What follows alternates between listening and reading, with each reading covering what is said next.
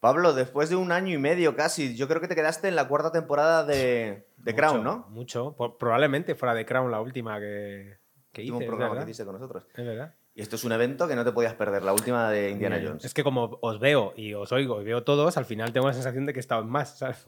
Porque estoy ahí viendo en mi casa y diciendo, "Ay", opinando, ¿no? Que gente que tiene más cercanía contigo, porque como te ve habitualmente, luego dices, tío, es que te veo todos los días. Y yo, pero yo a ti no, cabrón. ¿Sabes? Bueno, la peli, ¿qué te ha parecido, Jaime? Empiezo yo. Empieza tú. Vamos a ver. Esta película, eh, la cual por cierto he leído críticas bastante mixtas, como se suele decir ahí en Estados Unidos, muy dispares, que la pone muy bien, hay quien la pone muy mal. Veo también que me gusta eso, que hay también una... eh, el público tampoco se acaba de poner de acuerdo. Pasa la película de los unos a los nueve en Film Affinity, No por jodas. ejemplo, si os metéis Sí. Pero con una alegría impresionante. Yo creo que esta película no inventa nada. Esta película eh, no está muy lejos de ser original dentro de la franquicia. Esta película tiene a un actor que mm, ya ha hecho sus mejores películas, mucho me temo, y no digamos ya en el género de acción. Y sin embargo es una película que por algún motivo, bueno, por algún motivo no, joder, lo tendré que decir aquí en el programa, que para eso hemos venido, me ha dejado muy buen sabor de boca al final. Es decir, he disfrutado viendo la película, yo me lo he pasado bien. Cosa, por cierto, que no se puede decir de alguna de las cuatro anteriores entregas de Indiana Jones. Pero bueno, luego si queréis hablamos de eso más.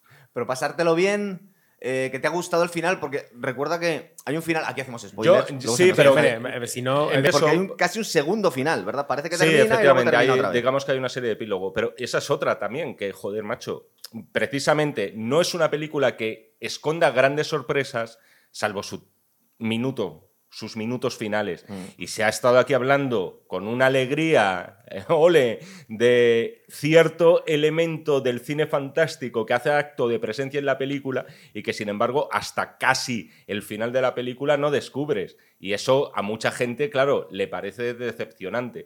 En todo caso, lo que a mí me parezca o no me parezca eh, Indiana Jones y el Dial del Destino, la verdad es que es secundario porque la película pinta a fracaso económico, Sí. pero con todas las letras. Es decir, pero fracaso de los gordos. Porque tengo aquí la recaudación. Bueno, en otros casos no irá mal. Lo que pasa es que se han gastado una pasta en peli y en promoción. Bueno, espera, Pablo, ¿a ti qué te ha parecido? Porque estaba leyendo por ahí que tú estabas intentando trolear un poco, porque estás como cruzado de que la cuarta película no te parece tan mala, ¿no? Estás como defendiendo la calavera de cristal. Hombre, yo defiendo la calavera de cristal, la voy a Pues, defender polémica, siempre, tío. mucho. Pero, pero, eh, a ver, lo que, tiene el, lo que tiene el Dial del Destino, para mí, eh, es un poco lo que me pasó viendo... Salí del cine y tuve la misma sensación, viendo el concierto de los Rolling Stones en el Bernabéu hace unos años, y es que todo está muy bien, pero claro, eh, falta algo de alma y de energía, y es lógico porque estamos ante la historia y la aventura de un señor de, de 80 años. 78 cuando la grabó. Bueno, Es que ahora está peor. ahora está más machacado, claro. pon 78, pon 80, pero quiero decir que es normal, esa energía Sí, claro. no, es, es muy difícil, o sea, no, no puedes esperar otra cosa, yo creo. Estábamos un poco de bajona porque fue bastante decepcionante la cuarta entrega. El tráiler fue... A mí no me ha gustado nada el tráiler. Entonces, a mí yo iba con bastante pocas expectativas. ¿eh? Y además escuché, se filtraron bastantes críticas del Festival de Cannes y estaban poniendo los críticos por los suelos la película. O sea que a mí me me ha sorprendido muchísimo para bien, pero por las expectativas, que yo me esperaba muy poquito ya. Un, un tráiler muy mentiroso, porque ya- llevan haciéndolo muchas producciones, meten cosas que luego no salen en la película. Ah. Y es una, de hecho, es una de las razones por las que yo fui con una expectativa muy concreta. Yo me había imaginado un tipo de peli. Sí. La tenía, dije, bueno, ya sé lo que van a hacer. Yo fui de muy listo. Entonces, en mi expectativa, como no se cumplió, yo salí un poco del cine diciendo, "Mm, no era lo que yo me imaginaba. Pero, es, pero un poco por culpa del tráiler, ¿eh? porque el tráiler Sí. mete ahí un par de cositas que, que yo creo que te buscaban eso, ¿no? El, el- porque hay un momento del tráiler que no sé si se puede rescatar, que es cuando Sí, lo salen Phoebe y Indy, ¿no? Sí. Salen Harrison Ford, lanzando una bola, igual de grande que la de En Busca del Arca Perdida. Es una cosa que no sale en la película, pero en el Yo no están unos palos lanzando una bola igual de grande. Entonces yo al ver eso, al ver un castillo muy parecido al del principio, Sí. al de la última cruzada y al de y todo lo que te pone de que se intuye que ese dial lo que hace es arreglar cosas del futuro, del pasado, vamos, que es lo que dice el personaje. Yo me imaginé que íbamos a ver un poco de recorrido del indie de 78 años, 75 años, interviniendo en los momentos de Indiana Jones de la década de los 80, que, de la trilogía original. Eh, Yo- tenemos. Yo, tenía, por ejemplo, un amigo que. un amigo común, además, Javier Ors, que decía que, que él pensaba que esto podía ser una especie de Skyfall llevado a Indiana Jones. En el sentido de que podía. Quizá, oye, a lo mejor aquí se han atrevido como a indagar un poco en las raíces. No. las raíces El- que ya indagaron en la última cruzada y habían hecho una serie del joven Indiana Jones. Claro. Efectivamente. Bueno, esa, Ve- joven- esa, es- esa serie que intenta tapar. No, simplemente la analogía que, eh, que ha hecho Pablo, que además es, es muy parecido a lo que utilicé yo en, en una crítica que, que subí en YouTube de esta película, es que es perfecta, lo del concierto, lo del grupo de música. Es decir, tú, tu grupo, tu grupo de la infancia, que en tu caso supongo que sería Iron Maiden, por No, ejemplo. Metallica, Metallica. Metallica. Ey, pero es que Metallica eh, ofrece muy buenos conciertos todavía y son espectáculos Bueno, gordos. pero yo ahí te corrijo y digo, no es lo que eran, para Va- nada. Vale, vale, bueno, Para pues nada. nada. Tú eres fan de Metallica, los viste la primera vez que actuaron en Madrid, no sé si. No, no soy tan viejo, hijo de puta. Eh, pero te colaste en el concierto, posiblemente eras un diablillo. Yo, en mi primer concierto Metallica ya se habían cortado el pelo y. Era la época del load, ya, del load, ¿no? Vale. tiempo, ¿no? Bueno, el grupo random, el grupo X, Sí. tu grupo de toda la vida que te sabes todas las canciones de memoria. Hmm. Llevan 15 años sin tocar juntos y sin embargo se reúnen para un último concierto por la pasta. Es decir, no nos engañemos, por la pasta se reúnen 15 años. Tú los vas a ver, por supuesto, porque te sabes sus canciones de memoria. Lo primero que ves es, joder, cantante está gordo, está medio calvo, las canciones las tienen que bajar un semitono porque, Porque no el tío la no llega con la voz, le ha cambiado totalmente el registro, con una voz cazallera de cojones y tal. Pero a medida que estás en el concierto dices, coño, es que están tocando las canciones de toda la vida. Y entonces las empiezas a cantar también y tú cantar los estribillos. Y aunque sea posiblemente el peor concierto que han dado en su vida, te lo has pasado bien. Yo encontraría un paralelismo con la figura de Sylvester Stallone. Porque él, él quiso ajustar cuentas con sus series y con, con sus películas icónicas. Es decir, eh, quedó muy decepcionado con Rambo 3 y tenía que hacer un Rambo genial. Es verdad que la quinta se la podía haber ahorrado, pero el Rambo 4, dentro de lo que era Rambo, era increíble. Y el tío corrigió un poco el error. También corrigió con la última de Rocky. Bueno, no, la última, antes de empezar con Creed, el horror que fue Rocky 4. Entonces, él de alguna forma no se sentía a gusto retirándose sin arreglar un poco su franquicia. Eh, mm, yo creo que Harrison Ford también quería un poco arreglar el desaguisado que tenía el. De Harrison. Ford le han puesto un montón de millones delante de sus narices y que al final, eh, con todo su derecho, por cierto, ¿eh? Claro, obviamente. Eh, lo que pasa es que Harrison Ford es un tío peculiar también. Y este hombre, por algún motivo que se nos escapa, sus dos personajes con los cuales todos nos vamos a quedar, que son Han Solo e Indiana Jones, de algún modo se ha pasado la vida huyendo de ellos. Sí, Más para, de el Han Solo. para luego para luego retomarlos. Sí, pero él como que mm, no sé exactamente muy bien cuáles son los motivos por los cuales no está especialmente encariñado con esos personajes. Yo me lo empollo un poco, pero bueno, a ver, cuéntanos, que te, que te hemos cortado. que no, no, no, no, no. Te iba a preguntar si a ti te había gustado la película. A mí me ha encantado. Pero sobre todo porque, Porque iba las condicionado. expectativas Las estaban por expectativas los eran muy malas, claro. claro. Pues yo lo que iba a decir de Harrison Ford, a ver, yo creo que hay un componente que es el humano y el personal. Tú eres.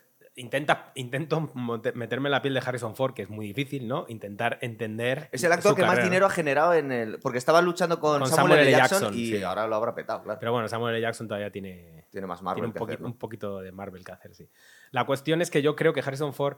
Hay un punto en el que yo creo que llegas a una edad en la que tú ya crees que ya no vas a hacer y de repente te dan la oportunidad. Entonces hay un, hay un ego también personal, porque yo creo que por dinero, mm, con, con la edad que tienes, Y la eh, tienes- que estás cubierto tú y tu familia. Y creo que hay un punto más de... A mí, a mí me, mm, durante la gira que ha hecho, de la promoción, eh, hay muchas entrevistas que se han visto, ¿no? De, de muchas personas agradeciéndole, Sí. no solo agradeciéndole que haya hecho Indiana Jones. Y Porque tío para se mucha ve gente genuinamente emocionado, ¿verdad? Pero por eso, imagínate, para alguien, entonces yo creo que él algo de eso hay. Igual que eligió ser Han Solo y volver a ser Indiana Jones, obviamente puede pedir la pasta que quiera, Claro. ya que estás, la pides. Pero yo creo que hay un punto personal de decir, joder, al final he sido esto. Cuando ya estás en el ocaso, yo creo que te empiezas a comer mucho la cabeza de decir, "Bu- porque voy a renegar de algo que ha dado tanto a tanta gente y que la gente me va a recordar por esto.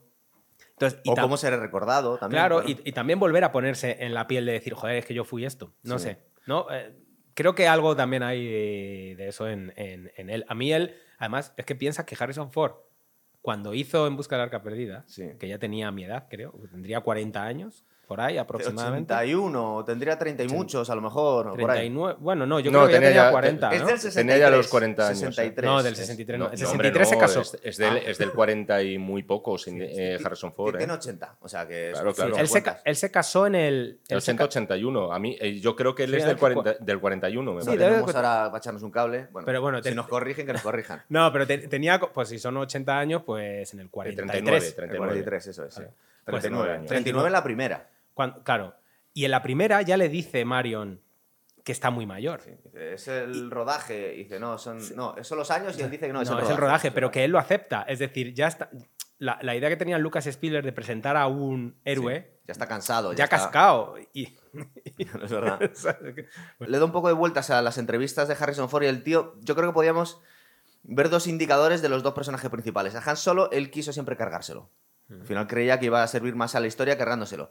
Y yo me di cuenta en unas cuantas entrevistas de promoción de la antigua película de la, cala- de la Calavera de Cristal, bueno, vamos a hacer spoilers, y sobre todo de la peli anterior, que dejaron caer si, si Shia LaBeouf iba a continuar su legado. Y el tío se le veía enfadado, dice, no, no, no, Indiana Jones va a morir conmigo. Y el tío, para asegurarse, se ha dejado bien clarito que su hijo está muerto en esta película y cuando se acabe Indiana Jones se ha terminado Hay, ya. hay un tema también interesante sobre cuál va a ser el futuro de Indiana Jones, porque, o sea, yo el otro día hice la cuenta y Disney me parece que ha pagado alrededor de unos 16 Mbappés, Sí. más o menos, Ujú. 16 Mbappés para tener los derechos de Indiana Jones y poder explotar 4.000 millones Sí, de dólares aproximadamente. Entonces, claro, tú no pagas esa morterada solamente para Esta sacar los supuestos beneficios que parece ser que van a ser más bien tirando a pocos de esta última película o para explotar los derechos de televisión. Yo entiendo que si Disney ha pagado esa morterada es para darle continuidad a ese universo, quedarse la marca y seguirla explotando. No solamente con videojuegos, no solamente con un montón de cosas y merchandising, por la que sin duda también va a haber money money. Pero algo van a, algo deberían hacer, algo más, con otro personaje, otra idea, otra historia, una precuela, algo.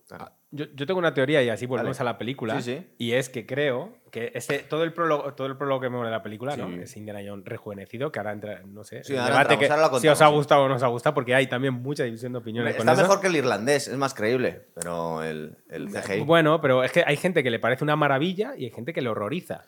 Entonces, A mí me convence por momentos y en otro veo un poquito el cartón, pero un poquito y es previsible. O sea, no. Se no nota en algún momento de, poquito. en algún primer plano raro. Sí. También es verdad que juega mucho el tema de que eh, sabemos que no es verdad. Es decir, aquí Claro. nuestro cerebro es difícil de engañar en ese sentido. ¿no? claro, por eso digo que hay, hay veces que si tú pones hay ciertos fotogramas o ciertas imágenes a alguien que mm, hace mucho que no ha visto las películas originales, yo creo que le, le, le cuela. O sea, no, Sí. no, no, no lo verían raro. Entonces, a lo que voy es.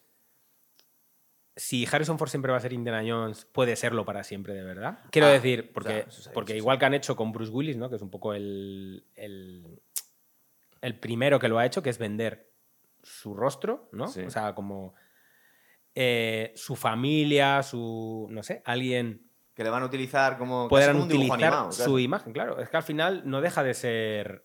Es coger un actor que haga de doble y poner su cara sobre un actor. Es que y puedes puede- hacer eh, eh, todas las películas que quieras durante todos los años que quieras, entre Pero- 1935 y 1950, Sí. todas las películas que quieras, porque de hecho el rejuvenecimiento que hacen de él en un momento de la peli, que ya es el momento de la calavera de cristal, Sí, es verdad. está ese está muy, muy, muy bien logrado. Porque no hay tantos años de Claro, diferencia. no hay tantos años de diferencia, pero ahí ves que, ostras, es que están muy cerca de, de lograr algo que, claro, Disney tiene Indiana Jones, ¿hasta qué punto puede utilizar la imagen de Harrison Ford? Lo que ¿Hasta pasa qué es que punto- Harrison Ford ha- ha- se ha prestado a ello. No, ¿Ha dado claro, por, No ahora no, pero, sabemos. Tiene pinta que no, pero bueno. pero que- me imagino que ahora no, pero me imagino que eso en un momento dado tendrá unos derechos de alguien que se podrán sus negociar. Claro, entonces yo entiendo que, que Disney ahí, eh, y yo creo que lo va a intentar. Otra cosa es que en el 2060 a alguien le interese ver Claro.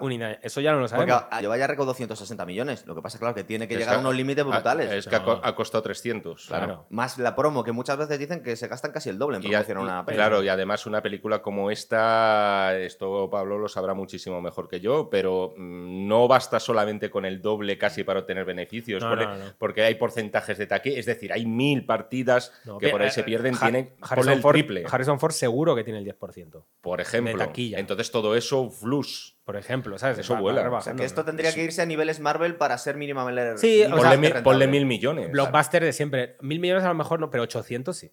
O sea, quiero decir, es una Sí, no peli- tiene pinta que Pero es una película de proyección, en teoría, hecha para que gane 800 Es que le millones. estamos pidiendo que haga 800 millones de dólares a un señor de 80 años. A eso voy. Es que. Oye, entrando al, al principio de la película. Sí, lo que pasa es que yo quería- cosa- no, bueno, lo dale, del dale. tren, lo del tren. Sí, vamos a eso, ¿no? Sí, antes del tren, que ya llegó. Pero quería ver lo de las fechas porque. No, quería decir, ¿en qué año creéis que está ambientada esta, el principio de esta película? Yo os di- 44. Es No, que- 44. 44. O sea, que vendría a ser como unos cinco años después que, De la última cruzada. Claro, que mira, la última cruzada. Es que iba a hablar yo de las fechas. Porque yo durante muchos años he sido. Ahora me siento un poco pardillo, pero no caí en que el Templo, perdi- eh, el Templo Templo Maldito. Maldito era una precuela. Era anterior, Porque no sí. caí que era el 35 y la primera es el 36. Sí. Entonces, el Arca perdía el 81, se supone que estamos en el 36. Sí. El Templo Maldito el 84, estamos en el 35. Cinco, eso es. Yo siempre pensé que es que no, que había hecho un break y se había ido a la India. Y no, No. no era cierto. Eh, la última cruzada, que ya dejó estirar un poco el chicle, fueron cinco años después, del 89, y están en el 38. Están casi a punto de empezar la Segunda Guerra Mundial. Y esta estamos. No, perdón, la Calavera Cristal del 2008 está en el 57, Siete. en plena Guerra Fría. Y ahora nos vamos al 44 durante los primeros 30 minutos de peli y luego nos vamos al 69 Vale. justo en el momento del cuando llega el hombre a la luna. Sí. Entonces, supongo que han estirado eh, pues el periodo que vive una persona en todas las cosas guays que pueden pasar. Recuerda que creo que en un momento dice que conoció a Pancho Villa y todo. O sea, todas Bueno, las es, cosas es han que lo de Pancho Villa ahí, sale en la serie del joven Indiana Jones. ah, fue un Sí. guiño a la serie. Es ¿no? un guiño a la serie, porque hay un par de capítulos en los que él está con Pancho Villa. Claro. Entonces aquí es un guiño mm, claro que no tiene suficientes a la que es para mí la mejor peli de todas, que es le- el- la última cruzada, que vuelven a un castillo medieval alemán unos años después para conseguir la lanza de Longino, ¿no? Ajá.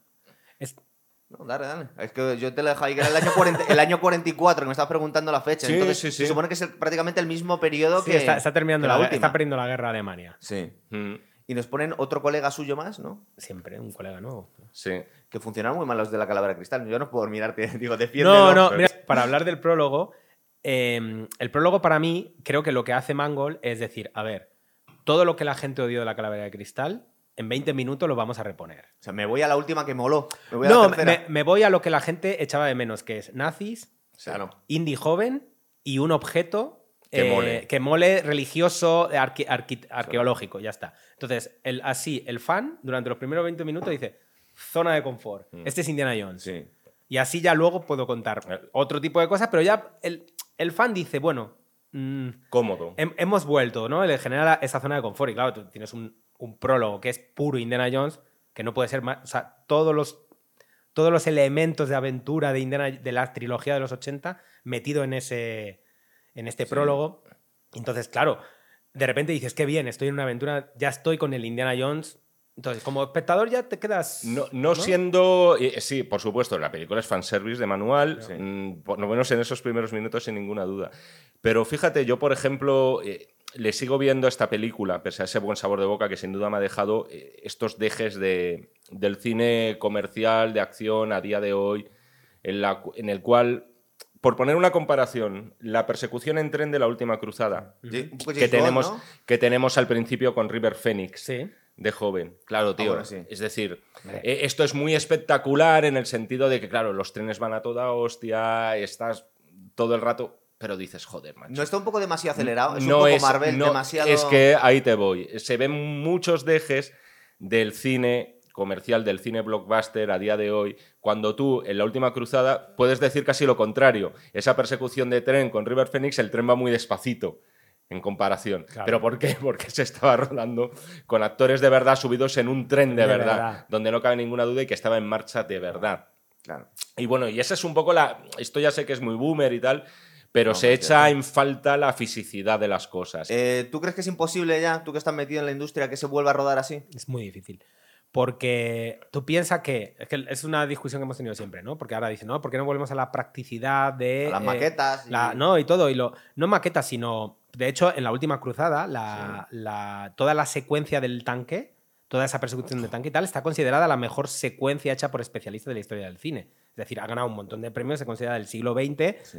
Como el, culmen de especialista y de tal, porque realmente todo está hecho real, con un tanque, con especialistas y todo está coreografiado. Entonces, claro, eso es, eso es magnífico y con un, con un Harrison Ford hipercreíble, porque eh, sus gestos, sus movimientos son tan, eh, tan poco ortodoxos, digamos, dentro de lo que es. Si ves a Tom Cruise, pues Tom Cruise hace todo como si fuera un gimnasta, ¿no? Y Harrison Ford es todo credibilidad, ¿no? Sus puñetazos, su manera de moverse.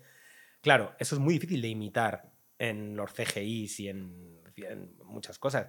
Pero ¿qué pasa? Que hacer eso conlleva muchísimo riesgo. Primero, tienes que pagar durante muchísimo más tiempo a un montón de personas que tienen que coordinar y hacer. Tú, cuando quieres hacer una escena como la del tren, eh, están tres meses un montón de gente trabajando. Esa gente tiene su sueldo, su comida, su... luego tienen que ir allí y tienes muchos elementos de seguridad que hay que pagar.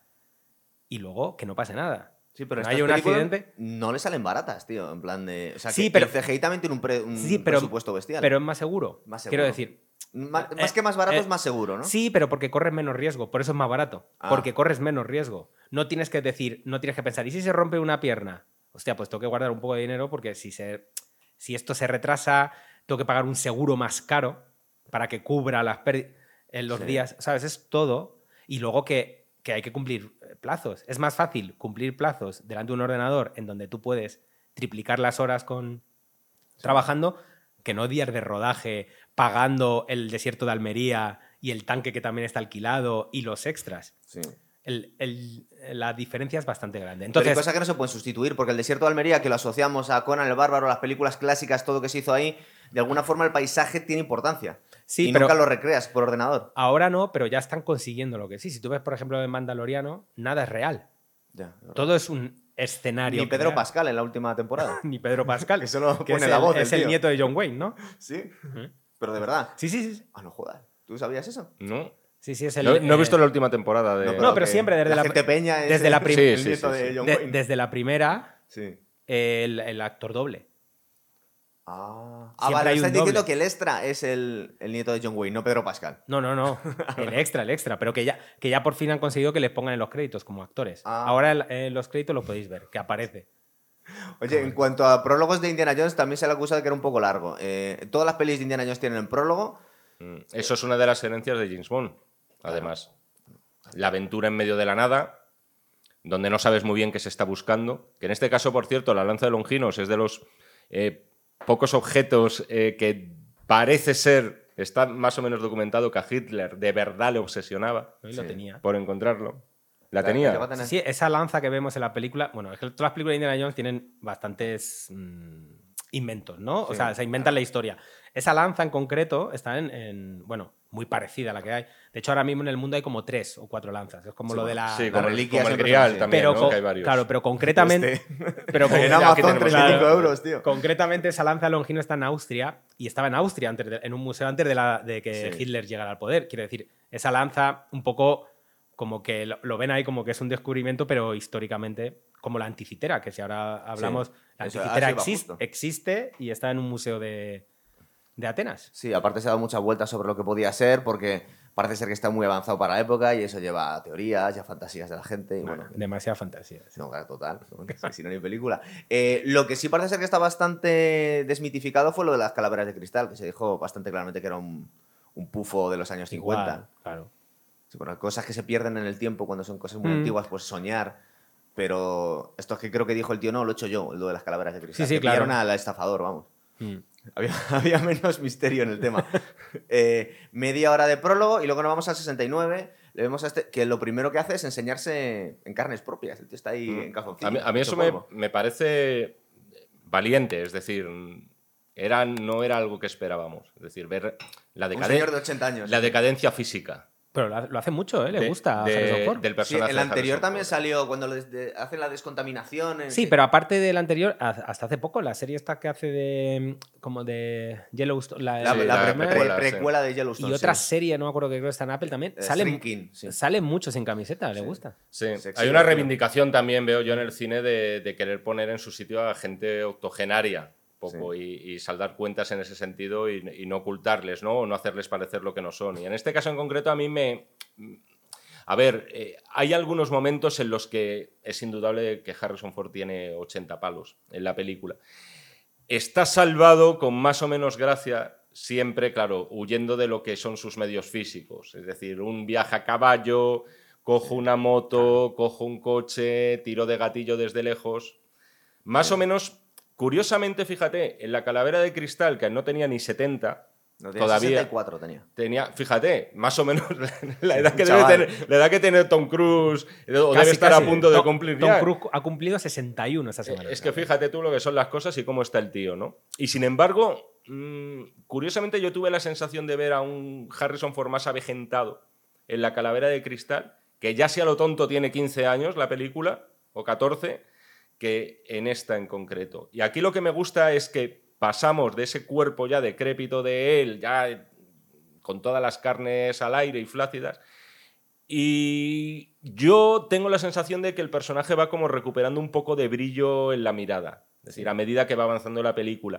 Y de vez en cuando le ves, crees ver al Indiana Jones eh, treintañero, cuarentañero al que estábamos acostumbrados. Está un poco acabadete, su, su- su vida ha sido a la mierda, porque yo siempre le recordaba en casas muy guays y, un profesor de universidad, pero cierto nivel No, económico pero, para siempre- los años no, 30. pero bastante modesto el tío, ¿eh? Es decir, Pero nunca ahora se ha ido a la mierda todo. Se ha divorciado. Bueno, le ha dejado a la mujer. Se le ha muerto el hijo. Un divorcio, un divorcio y que en la calavera cristal Sí. no se resuelve el final, pero se supone que la calavera de cristal, antes de empezar la aventura, le echan de la universidad. Mm. Ah, por Sí, comunista. dimite. Claro, dimite él y él se va de la universidad. Es decir, él está sin trabajo porque en el fondo, una de las incongruencias de la calavera de cristal o de las incógnitas que deja es que, vale, la han echado, pero que él, una vez que termina la misión, no resuelve nada. Es decir, no hace nada para que le repongan. O sea, no, no existe ninguna cosa para que dejen de dudar de que puede ser comunista, ¿no? Pero Entonces, le habían dado, le habían dado vacaciones. No, no, no está despedido, que la estaba viendo. Le, le- le han mandado vaca- vacaciones indefinidas con paga. Y al, y al director de la universidad le han despedido por defenderlo. Eso es. Claro, y él Eso se iba a ir creo a, recordar, ¿te sí. recuerdas que se iba a ir a, a Europa a dar clase, luego no sé qué? A la universidad alemana. Entonces yo creo que el divorcio, con lo que conlleva y tal, pues me imagino que Marion se habrá quedado en la Pero- casa. pero vive en un piso, él, claro, es verdad. Claro, él se ha tenido que ir a otro, no pueden vivir juntos, él se habrá ido a un piso, habrá encontrado Un otra- divorcio a los 80. Claro, porque estaba viendo porque se les ha muerto el hijo. Sí, en Vietnam. Que de verdad que es que Curioso, insiste ¿eh? mucho, pero que insistan, tiene su intencionalidad. Es, es que no va a haber eh, el, el- Aparte es un tío bastante odiado. LaBeouf. Es que en el rodaje de La Cara de Cristal sí. eh, El Matt Williams este no va a seguir la historia de Indiana Jones, que quede, porque lo dice cinco o seis veces, que está muerto, muerto, mataron a mi Mira, hijo. yo no me- Este no resucita. Yo no me creo nada, porque además, una de las cosas, ya si nos vamos al final de la película, que creo que el final se tuvo que repetir. ¿Ah, sí? eh, sí, porque no debió gustar en los pases previos. ¿Crees que aparecía el hijo? No, eh, el- creo que lo que pasaba era que él se quedaba. Entonces, eso Yo no, creía que se quedaba no, no debió gustar Todos, nada, Todos, ¿verdad? pero para que veáis, o sea, ¿dónde, dónde, ¿dónde está el diario y la anticitera? En la mesilla de, Sí. de, de Henry Jones, de Henry Jones Jr., ¿eh? Está ahí. Sí. Quiero decir, termina la película, pero tienen un aparato Sí. en donde pueden ir a cualquier... Pueden volver. si pueden quieren. volver a donde quiera, porque no la han llevado a un museo. Ah. Y Está eso todavía en poder con de la ellos, teoría ¿eh? de Pablo de volver al pasado en posteriores Claro, es que... mm, secuelas. Creo que Disney ahí nos ha querido cubrir un poco y dicho, bueno, porque por ejemplo, bueno, es que ahí ya podemos empezar muchas teorías. Puede rellenar todos los huecos donde no ha habido. eh, Cla- bueno, claro, también. muchas cosas. Sí, lo que pasa es que al final te puede quedar un universo muy irregular como Muy ya ha Star hecho Wars. Disney con Star Wars, por Sí, ejemplo. Lo que pasa que, claro, es una apuesta. A esto no se ha salido bien, pues probablemente no tiren de ahí, pero tú imagínate que la peli se hubiera hecho mil millones. Sí. Tienes, tienes el dial del destino todavía ahí. Me da igual que no haya hecho pasta, porque como sé que no van a hacer más y a mí me ha gustado, que se jodan. Es, que es- lo mejor es una, hacen más, es ¿eh? una película que cuesta pensar a quién va dirigida. Yo me lo tomo para mí. Por- y a mí ahí me ha te, gustado. ahí te voy. Es que eh, a veces yo he notado que es una película dirigida para la gente más o menos que se ha criado de verdad con Indiana Jones y no tanto para los chavales de veintipocos años Claro. que van al cine. Y quizá eso es una de las de los motivos por los cuales la película no ha hecho Mm. la pasta que se pensaba.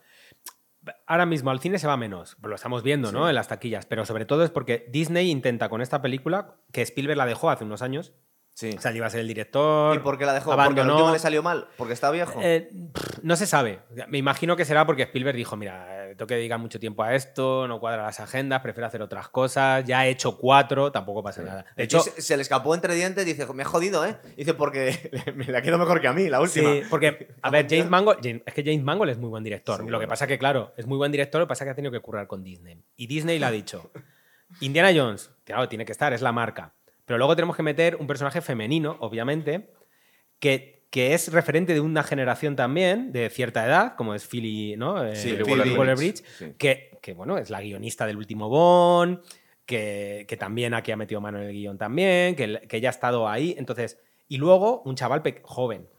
Sí, que no podía faltar el niño árabe este que no pinta mucho. Claro, entonces. Como el- el nuevo tapón, moro, ¿no? el Tapón. moro, Pero ¿qué quiere? Yo, yo creo que lo, que lo que aspira Disney, como siempre, es a gustar a todo el mundo y, y a ver de dónde Pueden tirar qué tiene éxito y qué no tiene éxito. Y las ha ido a Wars, las últimas, mira la que liaron, por intentar contentar a todo el No, mundo. al, sin- al revés. Por, por intentar arriesgar. Por eso Disney ahora arriesga menos. El Ah. episodio 8 es un riesgo bestial de Star Wars. ¿Y el 9 qué es eso? El 9 es intentar eh, arriesgar- arreglar un poco, porque el 7, el 7 era el fanservice, el 7 Sí. era la continuidad pura y un dura. Yo he visto semejanzas entre aquel primer Star Wars y este último Indiana Jones, Claro. por ejemplo. En el Es- sentido de que aquí estamos viendo en realidad una estructura de historia. Es que todos y cada uno de los personajes ya los hemos visto. El personaje del nuevo tapón.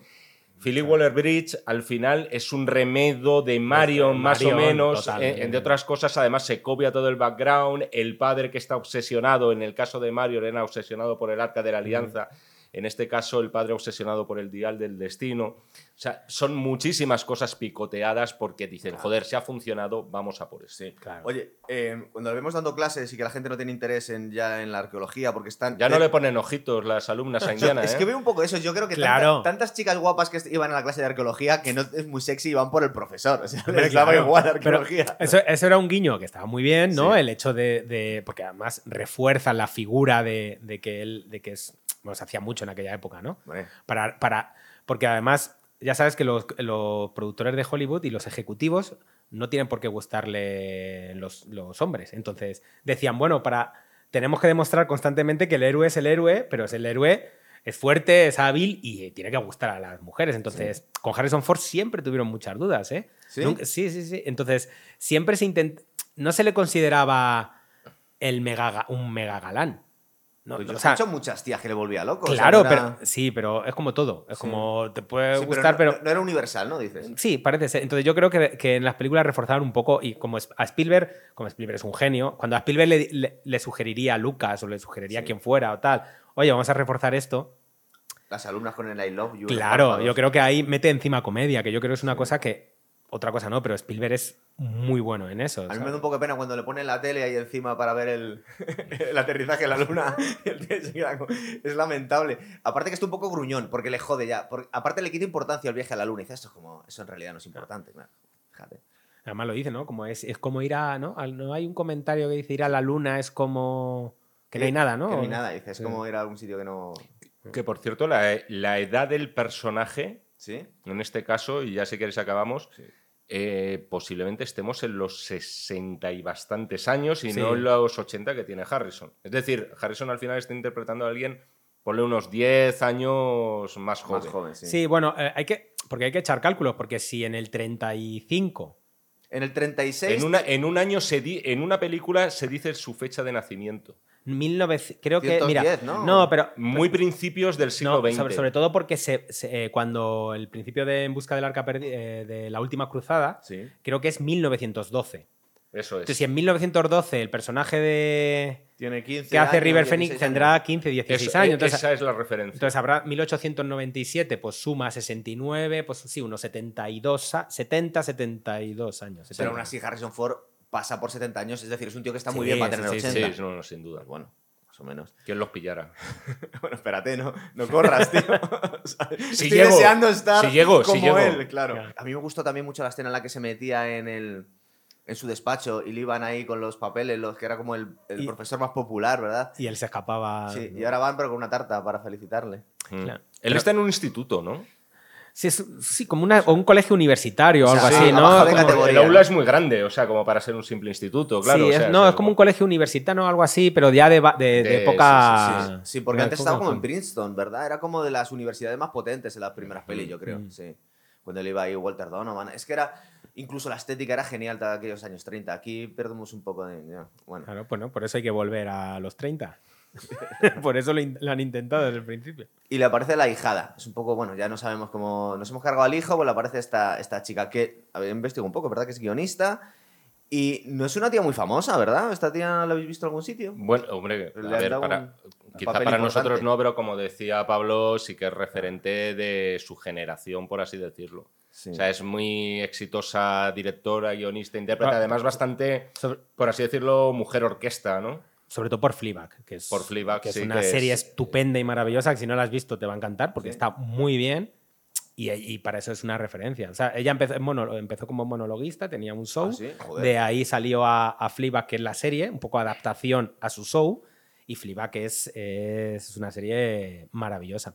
Para el público millennial sí que es un gancho conoce, ¿no? potente, sí. Bueno, vuelven los nazis, que llevan unos... Pues están aparte, hacen un guiño al Von Braun porque están trabajando para Estados Unidos casi abiertamente, protegidos por una espía negra de la CIA, en Mm. pleno lucha por derechos civiles. O sea, mezclan un poco un remix. De hecho, le vemos como que están mirando mal a, a la chica negra y luego nos explican un poco por qué, claro. Son un Mm. pelín racistas estos.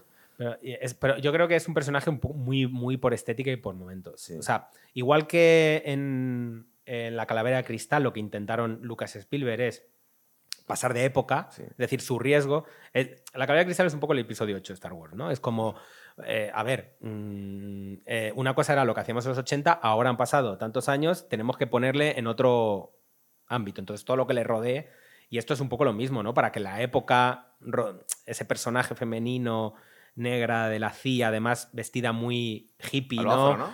A lo afro y, con, y con ropa muy hippie, muy coloridas y tal. Creo que es un, un elemento para que constantemente estés veas el contraste del, del Indiana Jones que está en ese universo ahora de, ¿no? de finales de los 60. Los hippies que tiene de vecinos en su apartamento, Claro, por sí, que ejemplo, viviendo la era de rock, Acuario. dice, ¿Qué es esto? Sí. Claro, que yo pensaba que iban a hacer un chiste igual que con los nazis, que iba a decir algo de los hippies. Cosas- James Bond odiaba a los Beatles. Recuerda que siempre hacía guiños con los putos Beatles. Los Sí. putos Beatles. Una de las cosas que, de las pocas que verdaderamente me gustan de la calavera de cristal, me acuerdo de ella siempre, es del inicio de la calavera de cristal. Con esos chavales típicos de Ah, los sí, años 50, eso el más mola. puro estilo American Graffiti, por ejemplo, que no en Mm. vano era una película de George Lucas. Pero es que ¿no? esa secuencia inicial, claro, es que está rodada por Steven Spielberg y ves esa secuencia inicial y ya dices, claro, es que, Sí. tiene, es, que es otra cosa, es que es otra cosa. Y mira que Mangold intenta imitar a Spielberg mucho en esta película, Sí. mucho, pero es que no, es que tiene algo que no...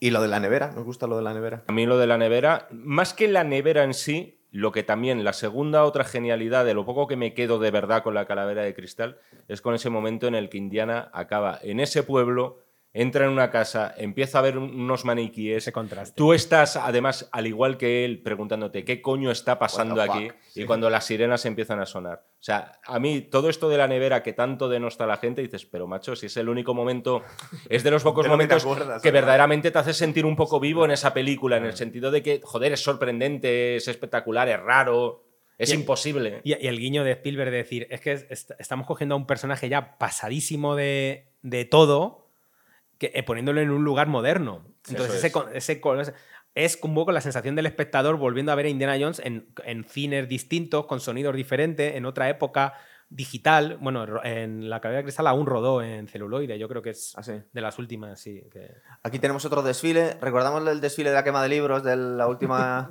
cruzada. Y aquí tenemos el desfile de celebración de cuando llegan los astronautas, ¿no? Sí. A Nueva York. sí. Un poco demasiado. Ahí yo vi un poco demasiado ordenador. eh, demasiada gente, demasiado confeti. Ahí se nota un poco el, el cartón, ¿no?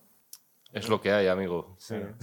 Igual que, igual que yo, cuando veía la última cruzada, que está muy bien ese momento, se me quedaba un poco. que se nota que está acotadísimo. Sí. Sí. Quiero decir, porque en la última Pero era cruzada. gracioso. Tío, solo ver la Claro, cara pero cuando es- coge el grial. Pero, pero a eso voy, es, por, es porque hay alguien que sabe sacar de lo poco mucho. Entonces tú como espectador te lo crees, pero luego tú estás viendo lo me dices, hombre, es que si vas a Berlín y vas a ver a Hitler, lo cosa- la cosa es hacerlo, ¿no? Sí. O sea, Y algo de- multitudinario. Y de repente. Spielberg lo resuelve eh, casi en una esquinita, Planos ¿no? cortos, de planos cortos. cortos, de lado. Luego, al final del programa, clasificamos las pelis de. Yo creo que igual estamos hasta casi de acuerdo los tres, no sé. Pero las pelis de, de Indiana Jones. Eh, Yo creo que no, fíjate. tú- pero bueno, Ya, ya te, escucha- ya te he escuchado y, puedo decir cuál es tu clasificación, Está claro. pero yo no sé si tú puedes decir la mía, tío. Bueno, a lo mejor me llevar la contraria. Vuelven Te a reto. Vuelven a poner a Salah, que él dice. dice yo Qué, estoy, del- qué delgado esta sala ya. está ¿eh? muy mayor. Él dice: Yo estoy en todas las pelis buenas. Oye, que, que por cierto, a- hablando de temas de corrección política y tal, hoy en día, claro, un personaje como el de Salah no lo podría haber interpretado este actor. No. Ah, Por- porque es inglés y es se un inglés, acentazo claro. inglés. Es inglés, inglés, que yo sepa no tiene Sí, sí, sí. Y antecedentes. Además de es el, No. mi- es el mismo actor que interpretaba al enano de, A del. Señor de los ah, Anillos. Que, que el tío es enorme. Pero lo que pasa es que daba, altísimo. lo que pasa es que daba el pego perfectamente Claro, claro. como, como árabe. Aparte, era un tío que debía eh, haber hecho muchísimo deporte o pesas, porque en la primera película le ves que va con traje, tiene la espalda monstruosa. Sí, es- es porque es una, Enorme, una enorme. No hemos dicho nada del malo, que está muy contenido. Matt Matt Mikkelsen. Sí. Bueno, pero cuando no está contenido Matt Mikkelsen. Cuando la peli esta que hace de borracho, ¿no? Esta- Eh, otra ronda. ¿no? Pero, tío, ronda, es sí. que precisa, así lo que mola de ese actor, precisamente, es eh, la sensación de amenaza constante y lo poco que le hace falta a Matt Mikkelsen Ah. para ser A ver, amenazador.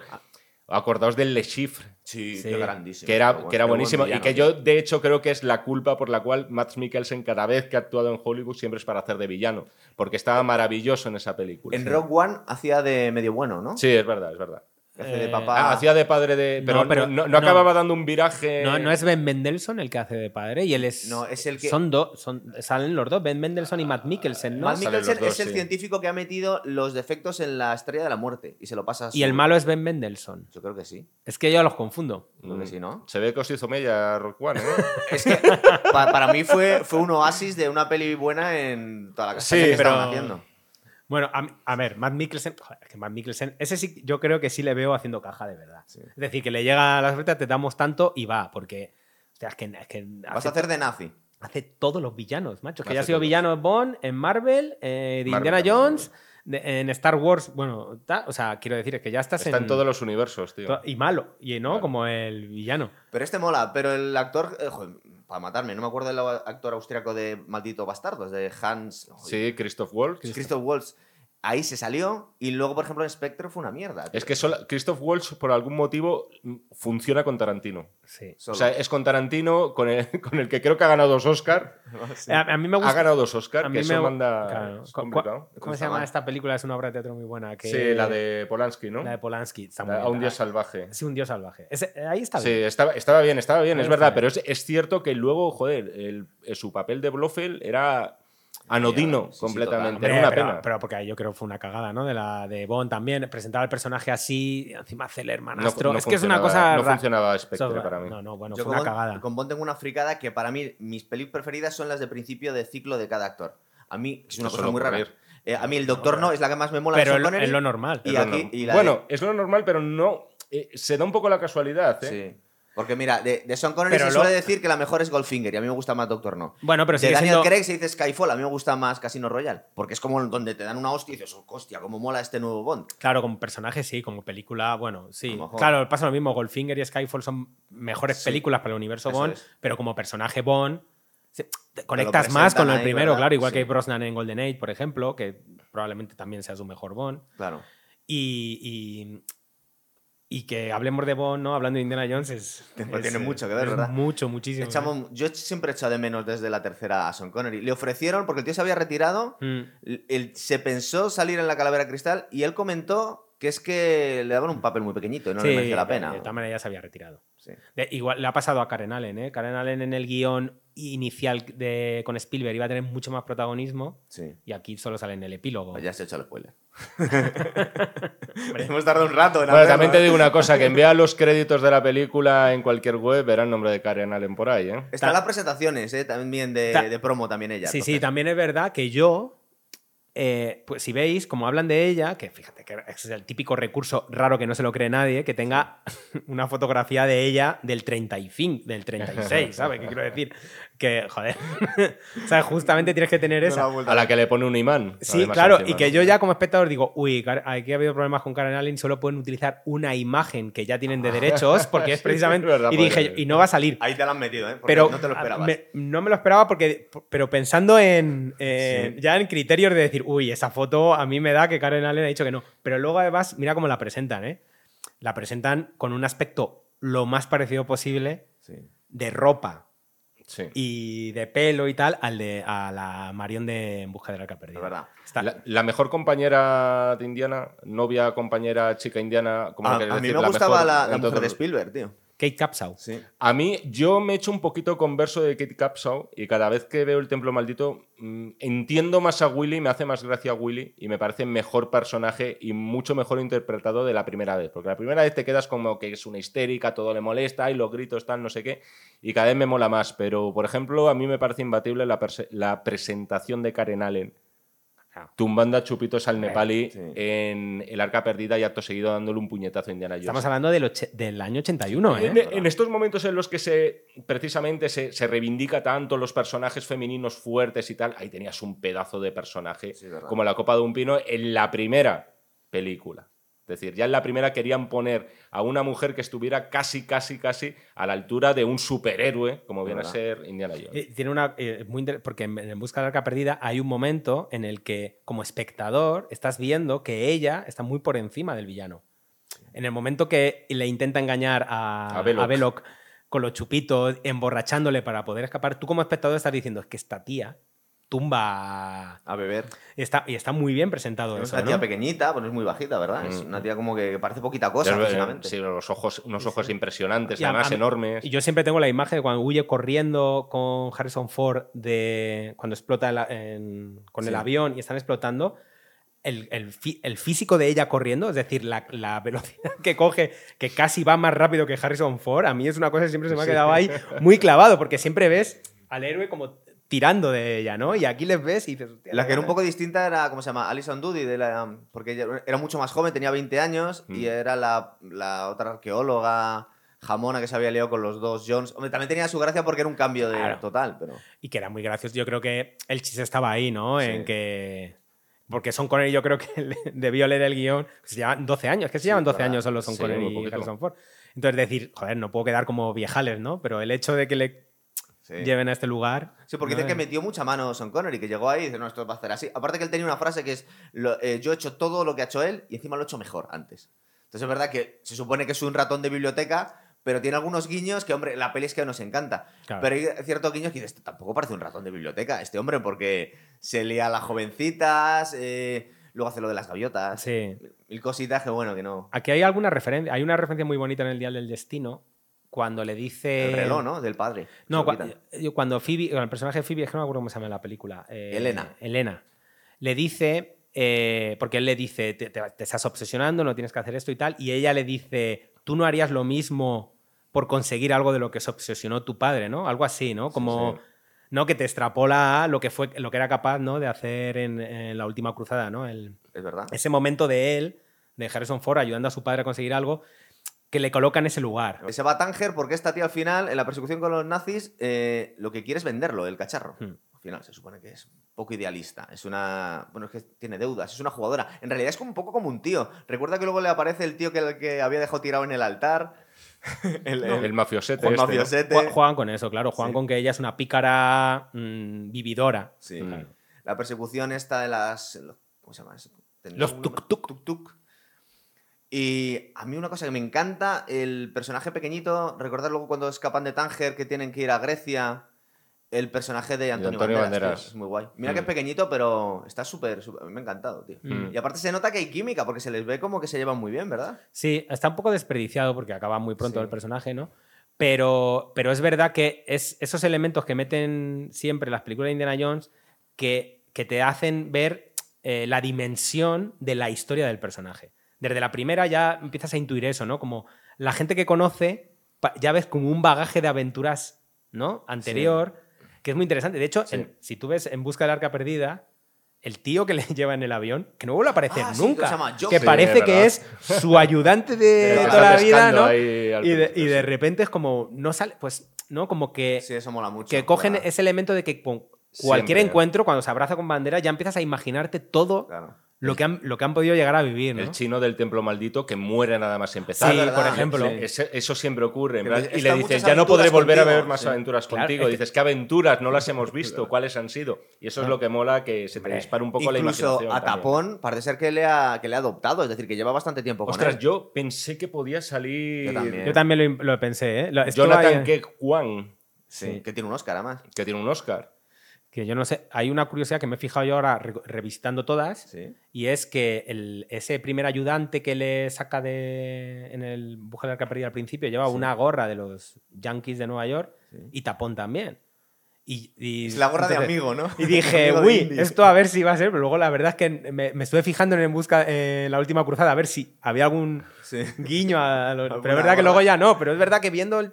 Dije, uy, qué raro, porque además... Pero Antonio Bandera lleva gorra, ¿eh? Habría Sí, que volverla a ver, yo creo que Sí, no. Creo- gorra de marino, ¿no? Sí, Sí. pero no, no de los Yankees. no Está un poco demasiado hecho polvo, ¿verdad? Porque el barco es cochambroso, le falta una pierna. Mm. También tiene todo el sentido del mundo que un arqueólogo tenga un amigo buzo. O sea, era imprescindible ya. Había que enseñarlo ya, si no, ¿de dónde sacan las cosas del mar, macho? Mola cómo está planificada la secuencia con el engaño que, que hace el personaje de Elena, con el tema de la dinamita, etcétera. Sí. Pero ese momento de Indiana Jones después que dices que era mi amigo. Ese, eh, ¿No os ha llamado la atención? No, no es un momento como que no os esperabais, porque es verdad que Joder. Indiana no hace más que morírsele gente en todas las películas y amigos muy cercanos como ya hemos visto. Sí. Pero en este caso en concreto, mm, dices, es uno de esos momentos que está escrito ahí con toda la intencionalidad del mundo como para señalarte el ocaso del personaje. Sí, en lo caso del personaje y, que ay- ayuda también al cambio en el personaje de ella. Sí. Porque También. ella es un poco como me da igual todo y el otro es como que le está enseñando un poco en el. Sí, sí, ¿No? sí. Que, joder, que era, que era una. un Lo que es la pérdida. Sí, sí. Mm. sí. Yo estaba en sintonía con. Porque a mí me dio la sensación de, oye, que acaban de matar a Antonio Banderas. Por favor. Sí, dices, joder, un minuto de silencio por este pobre Que era un tío Sí, muy salado, se le veía ahí. Sobre todo porque no te da tiempo a cogerle un cariño especial, Sí. ¿no? O sea, porque es verdad que luego lo que, él, lo que Antonio Banderas deja, que es un guiño que está muy bien, es que le enseña a nadar realmente al chaval. Porque hay un momento Sí. que luego el Ah, chaval más verdad. adelante, ¿te acuerdas? Que, que intenta nadar y reproduce Sí. lo que le enseñó el otro, ¿no? La figura del chaval no está un poco forzada ahí. O sea, hacía falta un amigo niño. Bueno, Disney. Porque no es como No. tapón o, o sea, tiene un poco. Tiene un poquito de Además, como que parece que está escrito, eh, yo creo que sin excesivo entusiasmo, ¿verdad? Como en plan, no queremos que moleste demasiado este personaje. Por si acaso. Exactamente. Dices, vale, queréis un niño, como decía Pablo, ¿no? Pues hay que meterlo por obligación, esto es Disney, pero tampoco. que no, que no estorbe, ¿sabes? Pero que sea simpático y así a lo Sí. mejor nos hacemos una serie con Phoebe y él, de aventuras de Ah. no sé quién, ese tipo de cosas que siempre intentan tirar del hilo. De hecho, claro, que a él le presentan como intentando pilotar un avión que ya desde su presentación ya sabes lo que va a pasar, que es como... Como Anakin en. poco, en sí, Star ¿no? Wars ahí con Es la- un poco como cantoso, ¿no? Es como, de hecho, yo fui con dos amigas y según le veo con el este, digo, bueno, en el clima ese niño va a pilotar un avión. Es que no puede... Indiana Jones siempre decía que él sabía volar, pero no aterrizar. Que Sí. le pasó varias veces. Mm. Eso decía la tercera. Sí. Sí. Y además que él, él realmente es piloto. Luego Y luego-. Es que hay varias cosas de la película que a mí me, me parecen raras porque a lo mejor son decisiones que se han tomado en otros momentos, o sea, ha habido otros montajes, porque el personaje, a mí es que es el que más me, me perturba. El personaje italiano que va en la avioneta con el niño, ¿a santo de qué? ¿Y por qué? Porque creo que era el piloto que se había quedado ahí dormido. sí, sí, pero no, no influye absolutamente en nada. Yo O creo sea, que, es como para servirle a hacer ciertos, ciertas interacción con el chaval graciosas, ¿no? ¿Dónde vas? No, No, ¿dónde me pa- has para que el chaval verbalice lo que está ocurriendo. Claro, sí, para ahí están mis amigos, ahí tengo que salvar, ¿no? Pero sí, es, es un momento que no aporta absolutamente nada. Porque yo digo, digo- es cierto. y yo creo que es un personaje que a lo mejor, no sé, si Tiene una que- serie también. No, porque, porque digo, joder, han bajado al pasado, es un italiano con barbita, lo mismo se convierte, fascista, ¿sabes? Lo sí, mismo es alguien ser. que cambia el, ¿sabes? Lo mismo es un elemento que han dejado ahí. Es que es extraño, porque no, no- y yo no sé si es que hay algo ahí que han recortado o que tiene que ver Hmm. con el cambio de final, porque en el, el final que se supone que en el que se quedaba, Era, mejor se queda en lo italiano también, pasado, ¿no? ah, Y, ah, le, da- sí. y le hizo un nombre mm, histórico y de repente dice, ah, que este se convirtió en no sé, ¿sabes? Yo que sé, alguna movida. Porque no tiene mucho sentido. Igual que, que, que yo quiero, que venía pensando a ver si me lo podéis explicar. ¿Por qué se llevan a Indiana Jones? Es que siempre se lo llevan. Pero es Pero un poco... en, ese, en este caso, Es que, ¿cómo se decía las películas? ¿Por qué no de- lo matan, no? Claro. No, o, que, o que le dejen tirado, pero quiero decir, ¿por qué le meten sí, sí. en el avión para ir a Múnich a 1961? Porque ellos además ya no le necesitan para nada. No, no, ya, que- ya han pero- descifrado todo lo que Pero necesitaban contamos descifrar. primero el, el plan Sí, maestro, sí. que es muy de peli de James Bond, del malo que confiesa todo lo que va a hacer al, al bueno antes de matarle. Eso es. Es cosa más absurda. Recuerdo, bueno, en Goldfinger y en todas las películas, pero no le cuentes claro. lo que vas a hacer. Eso Es decía el personaje de Ozymandias en Watchmen. Decía, ¿qué te has pensado? ¿Que soy un villano de tercera de los que te cuenta el final antes? Las bombas atómicas hace mucho ya que han explotado. No puedes hacer nada. ¿sabes? Pero bueno, se lo dice, creo que es en el barco que, que le cuenta eh, el plan de Boller, ¿no? Eh, a, a Indiana Jones. Y dice, voy a viajar al pasado a Múnich. Y él está pensando. Y aparte le, le dice lo lógico, Indiana Jones, que vas a matar a Churchill. Y dice, no, no, voy a matar a Hitler. Porque en realidad lo que quiero es mandar yo. O sea, es como que al final se le ve que es un Pero él, narcisismo ahí un poco. él considera, eh, no tanto por megalomanía, sino porque considera que Hitler acabó siendo perjudicial, ¿no? yo sí, yo he hizo yo he mal, entendido un poco si matas eso. a Churchill en un momento determinado, igual lo tienes. Pero porque quería mandar él también. Claro, porque él quería, él, él sabía lo que había que hacer para que los nazis ganaran. Claro, sí. Eso es. Está como muy joven para ser un antiguo nazi, ¿no? Porque han pasado. No, bueno, 20 y pico 24 años años. ya. Era un niño casi. pero le está muy rejuvenecido, ¿eh? En el prólogo. En el prólogo está rejuvenecidísimo, sí, porque y en tú la peli, entrevistas el a- resto de la peli está casi igual, ¿no? Le han puesto un poco de No, un poquito se le nota. Es que no, se conserva mal este tío tampoco, Es ¿eh? mayor, que este, es este también tiene sus. Debe estar en los 60 o cerca. Sí, Sí. También el bueno de Mats. Bueno, tenemos el viaje a Siracusa con las catacumbas y el- muy típico de, de James Bond, ¿verdad? Con los puzzles ahí para, eh, para recobrar el... De Indiana, muy típico de Indiana. Indiana perdón, es verdad. La otra parte del, del de la dial, anticitera ¿no? del Sí. dial, sí. Esto se parece un poco que... Es que estáis hablando de la anticitera, lo habéis visto un poco. ¿Se parece algo a los modelos que se supone que hay o se Sí. han inventado? Sí. Sí, se parece bastante. La Pero caja se parece bastante. Pero un cacharro para predecir constelaciones y poco más, ¿no? Eh, medía exactamente el- en las posiciones del. predecía dónde iba a estar el Sol, la Luna y los planetas que se conocían en aquella época, que eran visibles para el ojo humano. Y entonces era como un aparato de precisión que sobre todo te servía para predecir sobre todo eclipses, porque era la manera de decir en qué momento el Sol y la Luna van a coincidir.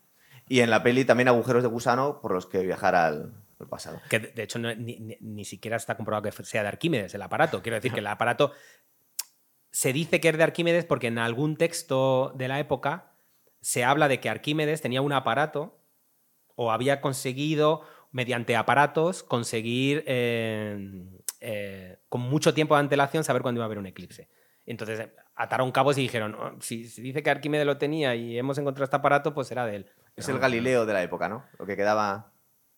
Sí, en teoría, sí, sí. El key de la cuestión aquí es que no, se han, no han caído Arquímedes en que hay un movimiento de placas tectónicas, entonces eh, lo que cambia en relación espacio-tiempo, eh, lo que se altera es el tiempo, pero al final acaba de tener sentido, porque luego vemos en el, en el creo que es en el sarcófago de, de Arquímedes que tenía un reloj y unas hélices. unas hélices. Entonces, de alguna forma, entre comillas, todo estaba escrito. Es decir, Es un tenía bucle. que pasar esto. Es un Está- bucle temporal. estamos en el bucle temporal de Terminator. Claro. Es decir, de algún modo el mm, presente y futuro en realidad no son conceptos cronológicos, por así decirlo, sino que se determinan mutuamente, de tal forma que eres incapaz de decir que fue antes el huevo y la gallina. Claro. Porque claro, si dices, joder, Arquímedes vio esa hélice, ¿por qué? Por el avión de Indiana Jones que está ahí de repente volando eh, hace en el año 300 o cuando sea antes de, 220. antes de Antes de Cristo. Cristo, sí. Y entonces dices, pero si entonces él no hubiera ido allí, Arquímedes no puede haber visto la hélice y entonces estás en ese bucle Sí. continuo. Es eh, la paradoja temporal básica.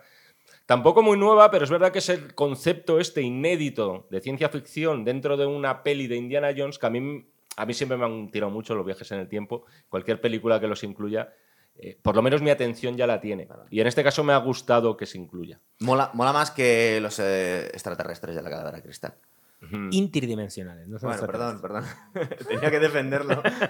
En todo caso, el, ¿Os gusta eso, el viaje en el tiempo? Porque a mí, a mí me, me emociona por Indiana Jones, un arqueólogo que por fin pueda ver historia y le está emocionado y yo por él. Digo, es que me mola. Vosotros, pasando. en estos momentos de incertidumbre en las que, si fuisteis a la película más o menos vírgenes, entiendo, Sí. no sabíais muy bien lo que iba a ocurrir, En esos momentos, a vosotros, joder, ¿no se os empezaron a disparar como 20 teorías diferentes en la cabeza de lo que podría ocurrir? Sí, sí, Es yo- que eso es una sensación muy guay que yo he perdido con buena parte de este tipo de cine y que aquí he tenido. Yo, fíjate, os digo una, ¿eh? A ver, dale. Teniendo en cuenta la conversación que tiene Indiana previamente con Elena, en la cual ella le dice qué momento del pasado viajaría y tal, para, no sé si para cambiarlo y tal, él dice que viajaría al pasado para impedir que su hijo se alistara. Sí. Yo dije, hostia, va a viajar de algún modo al pasado para impedir que su hijo muera. Yo que sabía y tener ahí como un regreso al futuro parte 2, ¿sabes? Porque yo estaba con Pablo, yo sabía que caía mal este y que, y que Harrison Ford había hecho muchas entrevistas que no quería más Indiana Jones. Entonces, yo he visto muy intencional el que hayan matado al hijo. Es que estaba. Sí, sí, claro, eso es obvio. No lo iban Yo- a resucitar después. Claro, a ver. Algo, pero yo pensé que iba a tener algún tipo de acción con respecto a corregir cosas del pasado de Indiana Ah, Jones. pero Claro. ¿qué, qué- qué hizo este tío para que lo dieran tanto, el Shia LeBoff? Porque tiene ahí como. No, no, porque era problemático, que dio muchos problemas en Era el rodaje. problemático, sí, sí, sí. que, un- que- que no, no le cogieron en buena época y que daba muchos problemas en, y luego que, la- que en la película no funcionó el personaje. Si el personaje hubiera funcionado, los problemas se tapan con dinero, pero Que sale Marlon Blando ahí. Corres con la moto. Sí, claro, es que se intentó poner un Marlon Brando, sí. pero bueno, es eso, es como otra época, otro... A ver, se apostó. Yo entiendo, porque yo siempre de- defenderé de la calavera de cristal que si, que si hubieran seguido haciendo Indiana Jones cada cuatro años, ¿no? Sí. O sea, quiero decir que si hubieran hecho en el 93 una, en el 97 otro, en el 2000... el- la, la del 2008 sería la calavera de cristal. Quiero decir que yo creo que la evolución lógica de crecimiento del personaje pasando por épocas llevaría a eso. En los decir- videojuegos nos dejaron con las ganas de el, la Fate, of Atlantis, sí, que es un juegazo. Es un juegazo y nos jodió mucho que pero no, se hiciera, pero, pero te digo que no, que no lo descartes. Quiero decir que son, es todo un abanico. Ahora a lo mejor sí. Yo creo que el problema de ese juego era que no estaba. George Lucas no era autor de la historia. Claro, y no le gustaba porque Ah. él no había creado la historia. Eso es, efectivamente. Todo, lo que tienen en común las cuatro películas de Indiana Jones es que todas las historias. Luego guionistas tiene, y además algunos guionistas estupendos, Sí, sí. pero las historias son de George Lucas. Pero esta era de LucasArts, este videojuegos también eran de él. O sea que lo Sí, había de su empresa, medias, ¿no? de, De su empresa, pero su él nunca pensó que iba a tener tanto éxito, porque para mucha gente la cuarta película de Indiana Jones es ese videojuego, para muchísima gente. ¿Qué os parece el ataque de los romanos a los griegos? A mí me ha molado. Es un poco, un poco demasiado cosas. Yo creo que igual podrían haber metido un poco menos de barcos y un poco menos de fuego. Eh, ¿Sabes lo que pero- pasa? Que, claro, cuando te has visto muchas películas, eh, igual que hablabas de lo del. Cuando ha hablado del chaval que le ves que está pilotando un avión, Sí. en el momento en que él presenta el asedio de Siracusa en el, y, y- y- y da tantos detalles, a mí ya me estaba llevando a. Vale. Porque. O sea, no, esos detalles solo se dan si son en un momento importante. Entonces yo ya me estaba imaginando. Llegó un momento en que yo me imaginaba otra cosa. Yo me imaginaba que iba a ser una especie de endgame, ¿sabes? De, de ir por el tiempo es. reparando cositas de momentos de, de De aventuras Indiana. de Indiana para lograr llegar a un punto concreto que salvara el presente, ¿no? Y como yo, pero como a la película avanzaba, digo, no, no va a dar tiempo a tanto. Unas Ensegui- Dos horas y media. ya. enseguida dije, bueno, ¿a dónde pueden ir? Y claro, pues eh, entendía que acabarían en, en eso que ha explicado al principio, que es como nunca se sabrá porque nunca estuvimos allí. ¿Y os hubiera gustado que hubiera terminado ahí la peli? Porque yo lo había aceptado. Digo, bueno, pues no está mal. que Aparte Indiana de que no habría sido la muerte de Indiana Jones, porque dentro de unos 2300 años Indiana Jones habría vuelto a nacer para volver a ir otra vez buscando la anticitera y volver otra vez a viajar Sería al pasado en un ese, continuo. bucle, ese Bueno, bucle sí. temporal, ¿no? Yo Pero- también me esperaba eso. Esperaba, además, con el convencimiento que lo dice, que es uno de los momentos, de verdad, eh, Harrison Ford no tiene fama de buen actor. O sea, tiene, tiene fama de, de buen actor de acción, tiene fama de ser un tío con un carisma eh, que muy pocas estrellas han conseguido, y no digamos ya en el cine de acción, donde suele ser todo sota, caballo y rey. Pero yo creo que aquí James Mangold le regala algunos momentos que en plan demuéstrame de lo que eres capaz a la hora de crear emociones que van más allá de la cara de cabreo, de la cara de susto, de la media sonrisa irónica, en plan demuéstrame lo que tienes dentro. Y entonces yo estoy un poquito decepcionado de que no se queda, pero esto no es un fallo de la O sea, película. que te Esto no molaba es- al final. Esto no es un fallo de la película, esto es al final como nos gustaría a nosotros que fuera Sí. una película que no tiene nada que ver. Yo quería en ese instante que Indiana Jones se quedara. Yo también. ¿Y tú, Pablo?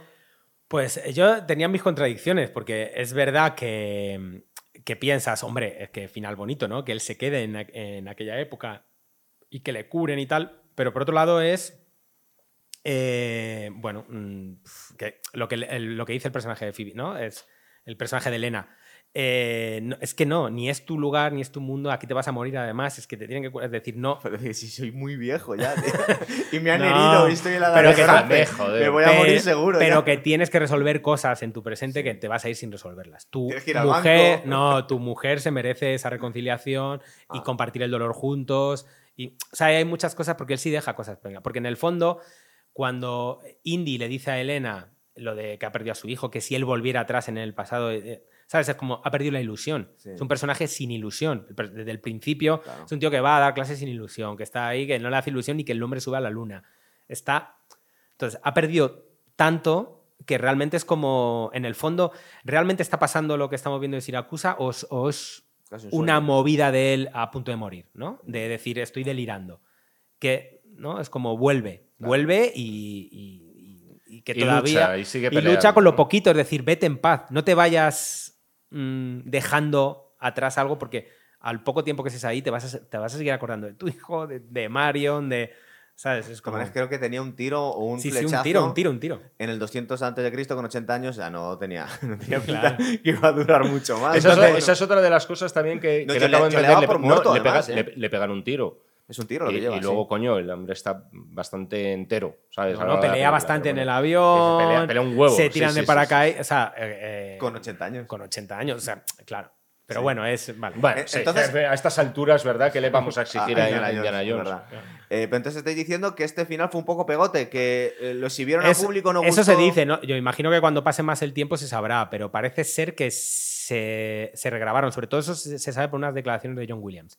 Que John Williams, por cierto, que no hemos hablado de él, que Otro- vuelve, otro nonagenario. le han eh, recuperado un poco y hace una banda sonora buenísima, muy buena. Es decir, que, que se Pero la saca... hace él. Sí, sí, sí. Sí, sí. sí, sí, sí. sí. Sí. Se ha sacado de la por él, vamos. Se ha sacado de la ma- Bueno, James Mangold, a no ser que nos mientan, pero vamos, James Mangold dice que él estaba Pero emocionadísimo. tendrá su equipo, ¿no? Porque un tío, ¿cuántos tiene? ¿90 años? Eh, mínimo, Claro, claro. mínimo. Es que, Pero- por ejemplo, cuando haces las películas que hace, creo que va a hacer una última eh, Clint Eastwood. Tiene 94 años cuando lo va a hacer. Eh, ¿Realmente la dirige él ya con 94 años? ¿O da pequeñas instrucciones a un Hombre, equipo ya? sí, bueno, me imagino que da pequeñas instrucciones, pero, que en, 90 e- pero en no este caso John sí, Will... No, o estás sordo ya. no Bueno, a lo nada, mejor tío. está, a lo mejor está, ¿no? Como O sea, está lúcido. con un- con- No, está lúcido, no sí. tiene energía. O sea, se ruedan cuatro horas al día en lugar de nueve, Sí. pero está lúcido, quiere decir que es Vale. a sus tiempos a lo mejor. Entonces la banda sonora vamos a aceptar que es de John Williams. Sí, porque yo- por, sobre- por las declaraciones de James Mangold. Y Mangold dice que Williams, que estaba súper emocionado y tal igual, porque todo el mundo dice que realmente el, el hijo querido mimado de Williams es, es Indiana Indiana Jones, es lo que más le gusta. Pero como el hombre tiene muchos años, le hicieron una entrevista y se le escapó, y John Williams dijo que él tuvo que rehacer todo el final de la película porque era totalmente distinto. Claro, y recupe- Y que- recupera el tema de Mario. Y, sí, y al que, final. y que tuvieron que volver a escribir y hacer nuevo- un nuevo tema o dos nuevos temas porque, porque el final le cambiaron en el último momento en completo, por lo que todo el mundo hace indicar. Porque estas pelis, explícanos ese proceso. Tú más o menos hacen una peli y un montaje y lo, y, y lo hacen como a un público experimentalmente, a ver si les gusta. Sí, hacen, hacen, hacen pruebas de exhibición. Es decir, entonces eh, cogen a gente como, como si fuera una prueba de mercado, Sí. un poco al azar, así, amigos de amigos de no sé qué, y les meten en una sala. Les presentan la película muchas veces sin banda sonora o sin algunos sin eh, efectos especiales y tal.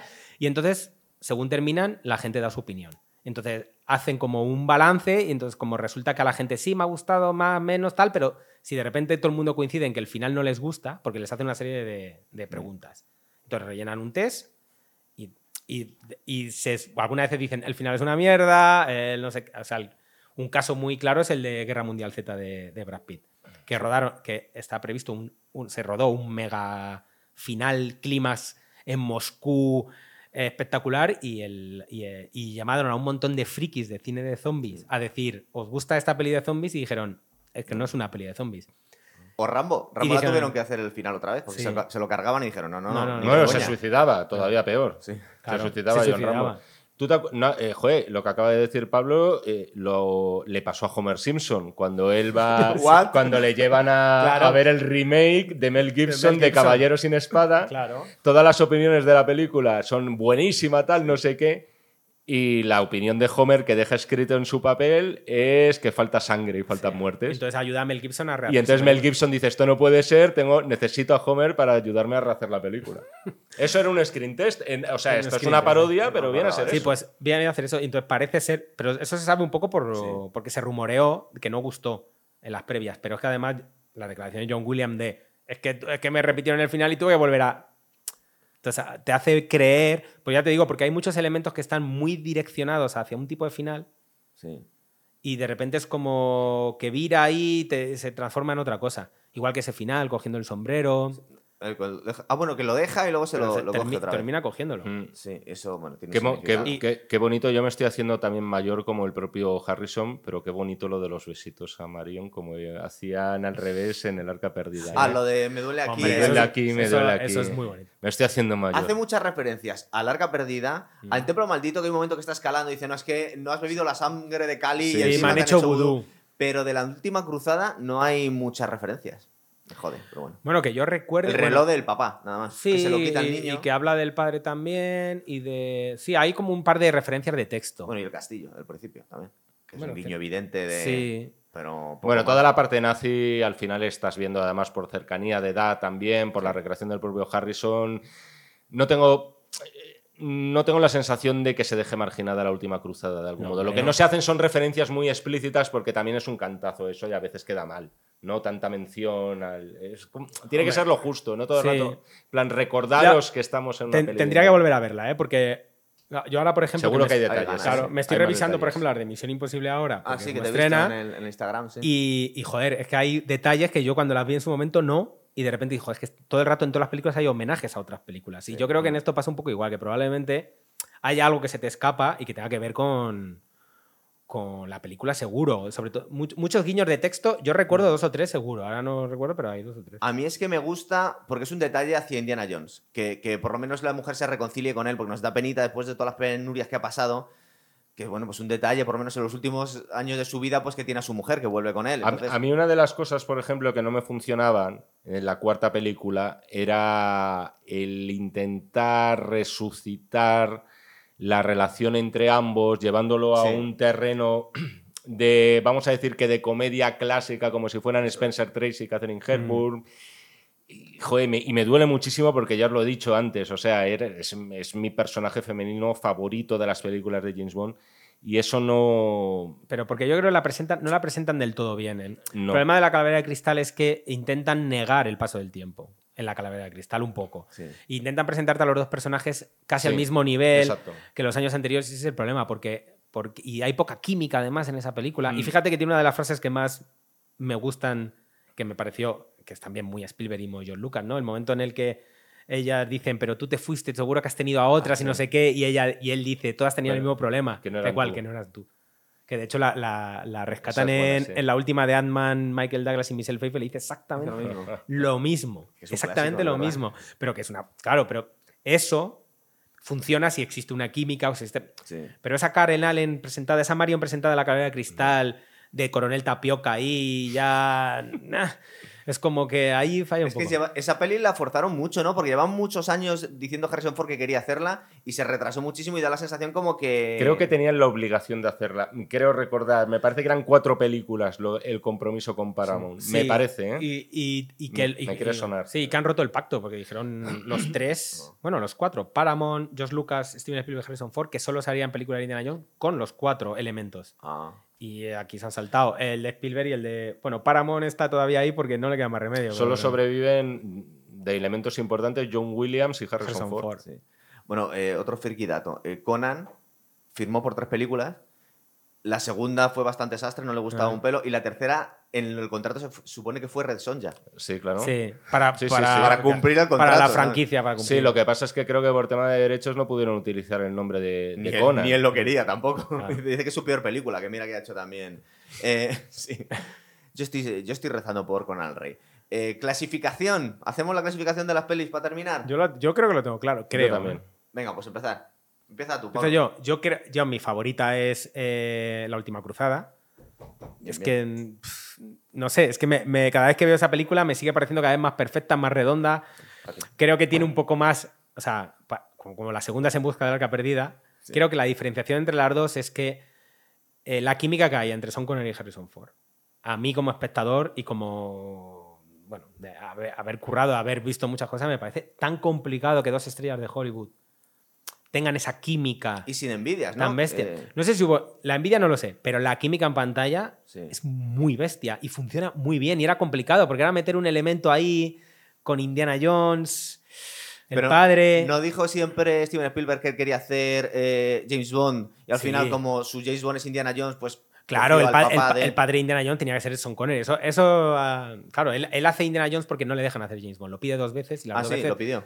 Él pidió a los Brócoli, después de hacer Tiburón, le pidió James Bond. Y los Brócoli dijeron, no, no, no, no encajas.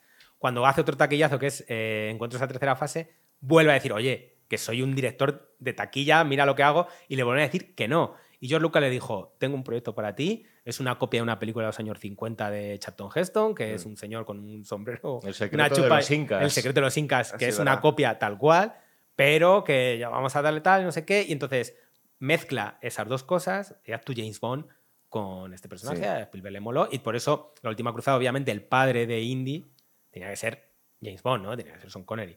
Pero que, aparte de la química de los dos, creo que la película no para, no frena, tiene, tiene elementos tan de Spielberg. O sea, para mí es el puro Spielberg de la aventura. Más incluso que en Busca de la Arca Perdida, porque me imagino que en Busca de la Arca Perdida habría menos dinero, menos recursos, más difícil, pero en, en la última cruzada como que se, se, se explaya. Es que cual- cualquier elemento que ves, lo de Venecia es perfecto, los chistes de Venecia son perfectos, además, tú como, como yo, o sea, de ver muchas películas, eh, guiños, por ejemplo, lo de la lancha, ¿sabes cuando van en la Sí. lancha? Y, Si y me entonces- sé los diálogos de por memoria, macho. no, pero por guion está escrito, por guion seguro que estaba escrito, la, la lancha se mete entre los dos barcos Ah, sí. y el otro explota y tal, y entonces lo típico de no, porque Indiana Jones es muy tal, y el chiste de no te metas entre los dos y la otra diciendo, me ¿cómo me voy a meter los dos? Es un chiste sacado de que seguro que está planificado hacer eso, pero no el chiste. Quiero decir, ese tipo de cosas que ves que hay Sí. un momento de lucidez, de que están todos en un, en un momento. Son Connery acaba de ganar el Oscar. Yo creo que Harrison Ford estaba en un muy buen momento. Yo creo que es como una conjunción de cosas que se trasladan a la película. Y en la película todos los momentos de diálogos, de chistes, de acción, es que es prácticamente perfecta. Es perfecta. Yo creo que, pese a esta película, pese al buen sabor de boca, pese a lo bonito que me parece lo de los besitos, eh, para mí a día de hoy vamos a seguir hablando de trilogía Mm. y no tanto de pentalogía Pentalogía. claro. en este caso. No, el otro son o sea, seguimos hablando de eso, Le- es decir, le- eso no Tú hablas cambia. de las tres primeras. Sí. y Se hablan de las tres porque son eh, las tres verdaderas, las tres auténticas. Los otros son más epílogos. O sea, ¿Pero en qué orden? ¿Tú pones el Yo- arca perdida antes que la última cruzada? A ver, Porque yo- ese- parece que ese es el único debate posible. Sí, vamos. no, Sí, no, yo, eh, porque todo el, el templo maldito siempre está como en la tercera, ¿no? Y sí, luego pero ya. es, una, es una pedazo de película de muy Es buena, tremenda, claro. Es, que no es se puede- es tremenda y tiene para mí algunos de los mejores momentos. El momento del puente del templo maldito. Y el ¿no? sorbete de sesos de mono. también. sí, pero eso ya son detalles de humor que dices, están bien, pero como momentos de aventura, para mí, una de las esencias, eh, o lo que mejor representa Indiana Jones es un momento concreto del Templo Maldito, que es cuando está Indiana Jones en medio de un puente, Sí. Está Que es de la rodeado por un lado, Sí, sí. está rodeado por otro, el plano es espectacular, un puente bastante frágil, hay que decir, y él no tiene prácticamente nada con lo que negociar. O digamos que las mejores cartas ganadoras las tiene Mola Ran, que tiene a, Sala- a la chica y tiene a Tapón. Y ese momento en el que dices, ¿qué coño vas a hacer, Indiana? Y lo único que puede hacer y se atreve a hacerlo es un suicidio, que es cortar ese puente a machetazos. Para mí, es uno, es, para mí esa es la esencia, eso es lo que yo quiero de verdad de una película de Indiana Jones. En todo caso, dicho esto, el orden, la última cruzada es la primera peli de Indiana Jones que yo vi en un cine, en una sala grande. Lo recuerdo como una Sí, de las experiencias más gozosas de mi vida.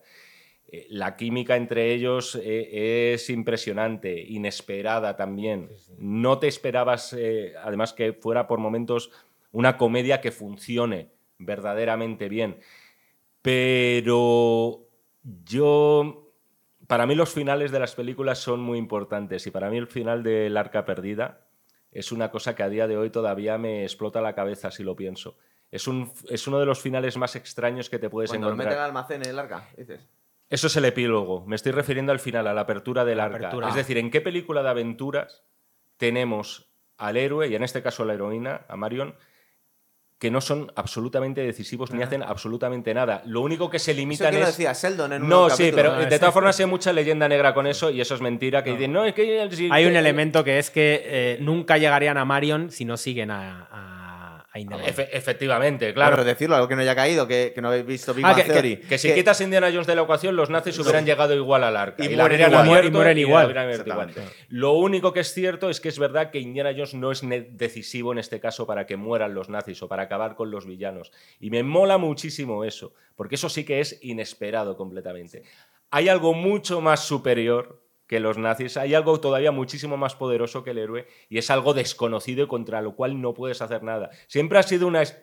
una mezcla entre misterio y miedo que me otorga todo ese final. Además, con esos efectos eh, también artesanales Sí. estamos que son maravillosos, ¿no?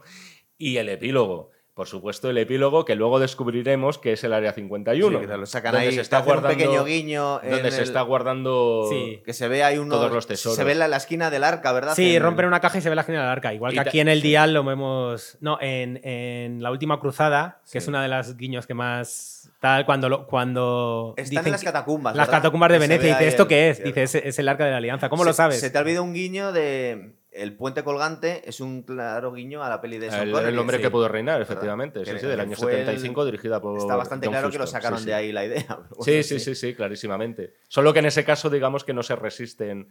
eh, no se resiste Sean Connery. Ahí en ese caso es- directamente asume que es un estafador que ha jugado a ser Dios y que merece casi ese castigo en ese instante. ento- entonces, tu clasificación Sí, es eh, el arca perdida. Arca perdida, Última cruzada. Última cruzada, Templo maldito y ya bastante separadas, Dial del Destino Destino y, y- Calavera de Tú Cristo. el día del destino también lo pones delante. Sí, sí, sí. bueno, está Pero, lo- hombre, lo pongo delante, obviamente, porque creo que. A ver, que es una película que es más fanservice, Sí. tiene más eh, carga emocional. Y toda tiene la- más ritmo, ¿no? Porque la otra hay momentos la calavera de cristal que te quedas ahí como. No, no, no es que tiene más ritmo. Lo que pasa es lo que te digo, que creo que como espectador te saca mucho el, el irte tan lejos del Indiana Jones que, que tienes en el imaginario. Sí. Porque utiliza elementos y cosas. Por ejemplo, todo el arranque de la calavera de cristal está muy bien. Si el arranque funciona. Yo creo que el arranque, el área 51, la persecución, la presentación del personaje, la A mí me presentación da de vergüenza lo. cuando, cuando llegan a Perú, es cuando te da el bajón. Claro, Vista- pero-. Vista ahora la película, además, y, y tú, Pablo, que, que- que te dedicas a. que eres profesional de la industria audiovisual, vista ahora el- la calavera de cristal, ¿no te da la sensación de que, por ejemplo, la fotografía, que creo que tiene ahí además, joder, a uno de los grandes, Sí, sí, a. Janusz Kaminski, es como súper artificial? Claro. Que no te da la impresión de estar en un escenario natural Eh, nunca. Es como algo como casi pulp. a Es que, es que ese es el problema que tiene, porque la película funciona muy bien. El principio funciona bien, pero eh, cuando, cuando va a recogerle su hijo a la estación, Sí. la persecución que tienen con la moto, que pasan por la universidad, luego ellos tienen la conversación, la- bueno, la conversación antes en el bar, Sí. que es puro. O sea, está, es, o sea, esa conversación es súper sencilla de ver, pero el uso de la música. Pero pretende ser como la del, la del Zeppelin con Sean Connery. No. Y está más. No porque, no, porque aquí te mete otro misterio, porque tú estás escuchando el rock de la época, Ah, estás vale, tal, cómo utilizan la música extradiegética, la bajan, suben la de misterio, vuelven a la extradiegética, los dos no sé qué, mira, me están siguiendo, pégale un puñetazo a este, salimos, cogemos la moto. O sea, todo eso Sí. está muy bien y está muy bien dirigido, tal. Lo que pasa es que la película tiene un error, o sea, la película empieza a caer en picado, que dices, en cuanto van a Perú. Y, y habría que saber por qué exactamente, qué es lo que lo hace. Y yo creo que lo que lo hace es eso, es... em, querían hacer un poco, mantener eh, la manera de rodar, pero al mismo tiempo utilizando, pues vamos a... No, no hace falta que nos vayamos a una jungla porque lo podemos recrear nosotros. Sí. Y es donde falla. Porque porque- también la idea es menos interesante. Y el objeto es menos interesante. bueno, no, no es que sea menos interesante, es que no es, el, no es Una eh, reliquia una reliquia, eso es. Claro. Porque hasta que llega, hasta que llega en Perú, y, y, bueno, en Perú aún un poco. eh, Con los tíos con encuentran máscara. a, a la, en la tumba de. ¿no? Es, De Orellana. eh, De de Orellana. Orellana, sí. Hasta ahí dices, "Nah", tal, claro, en cuanto aparece Pega una. un bajón, pega un bajón Claro. tremendo. Sí, y aparte Pero es muy pega un- oscuro, casi no se ve nada, tío. Es Claro, una pero, cosa como. pero es porque, está feo. pero no te acuerdas los viajes de Indiana Jones, te presentan la ciudad, te presentan eh, la panorámica de dónde estás, eh, y de repente aquí todo se vuelve mm, Cartón piedra. cartón piedra, muy reducido. La escena, la, la escena de la persecución del bosque coreograf- está, está diseñada increíble, porque es. Pero claro, todo lo que lo envuelve y lo rodea, ese ordenador raro, Sí. ese tal, Hay una escena de Los Indiana monos. Jones con los monos. con los tío. monos, todo eso es Eso como. yo lo veo una, la obsesión de Lucas por meter bichitos que un poquito antes en Star Wars, claro, ya en la primera Es se como- había empeñado. Sí. Hay como, que meter bichitos por todos los Y lados. entonces ahí, le- ahí yo creo que le mata la película. Pues totalmente. ¿eh? Es que al final no Y- tienen ni y ganas luego- ni verla. Y luego, por no- ejemplo, cosas también me, me falla y me duele también decirlo porque es, bueno, de mis actrices favoritas, no, es que es una fenomenal actriz, se mire por donde se mire, Kate Blanchett. Creo que Sí. Kate Blanchett no es una buena villana en esa película. Es que son un poco tontos, tío. Y es que No, no, no son nada no. amenazadores. tío. Es todo demasiado. no la comedia funciona. Es, Es, que hay muchas cosas que no funcionan. No, el, personaje de John Hart, que es un pedazo de actor impresionante, tampoco me funciona este hombre en estado No, y, es, y verdad que creo que, que esa es otra. Meten de más. Llega un momento en que todos los que van como a- al, Sí, al son clímax. demasiado amigos, ¿no? No, son amigos, es un grupo demasiado amplio. De Sí, repente sí, son como que, estáis Pero, muchos eh, ahí. Ray ¿no? Winston, que creo que es este actor secundario, Sí. ese está bien. Ese está bien, Sí, por pero- ejemplo. pero John- da un poco John igual. al C. le, da, le da como vida, pero lo de John Hart y Kate Blanchett. Pero me- además me es como, bueno, pues ah, no sé, es, es una, una amalgama final, pero, pero todo el principio, o sea, para mí la, la primera media parte de la película, yo creo que Sí. estás bien, se sostiene. El problema es que toda la parte que debería ser increíble, al final eh, se te, se te Muy viene abajo. Entonces ahí es donde y- para mí falla y no solamente es un problema de, de los objetos, porque al No. final, mira, el templo maldito, por ejemplo, tiene el objeto que- menos atractivo, menos Son valioso. Esa película de Templo Maldito también es importante. Es la primera en la que Indiana Jones toma, vamos a decir, conciencia de que no solamente está ahí para recoger tesoros valiosos. Es decir, e- él no va a ganar una mierda buscando esas piedras. Él lo va a hacer por la gente. Es también es interesante también Bueno, esa pero toma, es que esa también toma de pierde todos los objetos, no recupera nun- nunca ninguno. Ya, pero, pero él al principio, su, su mentalidad, en teoría, es la de encontrar las cosas. Y llevarlo a su museo. Sí Bueno, y no. Espera, la, el- la única película donde se queda lo que ha buscado es en la última. Porque Claro, lo pierde todo. Claro, a eso voy. Que, la, que ese guiño de la última, Ah, que es lo que a mí me descoloca tanto y que creo que por eso el final está cambiado y tal, es que se queda eso. Que además no se queda un objeto mm, cualquiera, es que se queda una cosa con la que puedes ir a otro momento. Blanco y en botella. Claro, es que a mí eso me, me dejó un poco. Es que y además en su mesilla, no te bien, creas que lo han guardado, que lo han sí. escondido en un cajón, sino él se despierta y lo tiene en la sí. mesilla. Al final, qué mierda, mierda de arqueólogo que nunca recupera nada, tío. Porque No, todo, pero- todo se lo quitan. pero- bueno, la cruz de Coronado sí la, se la da a Marcus. La recupera, claro. Y, y- el ídolo. No, el ídolo nunca lo quitan. recuperó de Belloc. Pues solo coge sí una cosa en todas No, hombre, la- la- el arca, no aunque, visto, aunque se lo quede al gobierno, ¿no? Sí. Pero, y la calavera cristal realmente la recupera. Lo Pues único, se la llevan los bichos. bueno, ¿no? pero que su- la misión que era era recuperarla y regresarla a su Sí. lugar. Y, y el cáliz. eh, Igual. Pero el cáliz es que pierde, se lo podían haber llevado, el pero cáliz pierde se su po- cae por la grieta. Pero da igual, se lo podían haber llevado, pero Ah, pierde, pierde su su poder, poder. fuera, sí, te lo dicen. Sí. Una vez que te vas del sello, salir del sello, no sé si te acuerdas, hay un. Sí, sí. Pero yo creía que, que la- el castigo era que, se, que, se- que morías aplastado por el terremoto. No, no, no, bueno, que te lo podía llevar, pero que Pero ya no funciona. No Te, funciona. te- te valdría igual que este, tío. Eso es. Igual es este. Igual, Igual es es este. este. ¿Cuánto pagaste por él? 35 euros en. Entonces sí que es el verdadero grial. Está claro. ¿Verdad? Tanto O sea, esto, esto se- de hecho, no es, no es de madera. Es la copa de un carpintero, macho. Esto no es la copa. esto, esto es la copa de alguien en su taller indonesio, tío. Esto no es la copa. Eh, de bueno, tapón. ya para terminar, porque nos has dicho la hora y estábamos en tiempo de descuento. Sí. Em, yo estoy de acuerdo con la clasificación de, de Paul Iván, pero encima voy a decir una fricada más. Es que es de mis pelis preferidas, si no la que más, o sea, de, de- de mi top 3 casi, es Indiana Jones y la última cruzada. Que mucha gente, muchas veces, cuando va a decir su peli preferida, que es muy difícil elegir una peli solo, eh, intenta ir a cosas un poco más profundas, pero es que esta película me gusta tanto y es tan perfecta. Sí.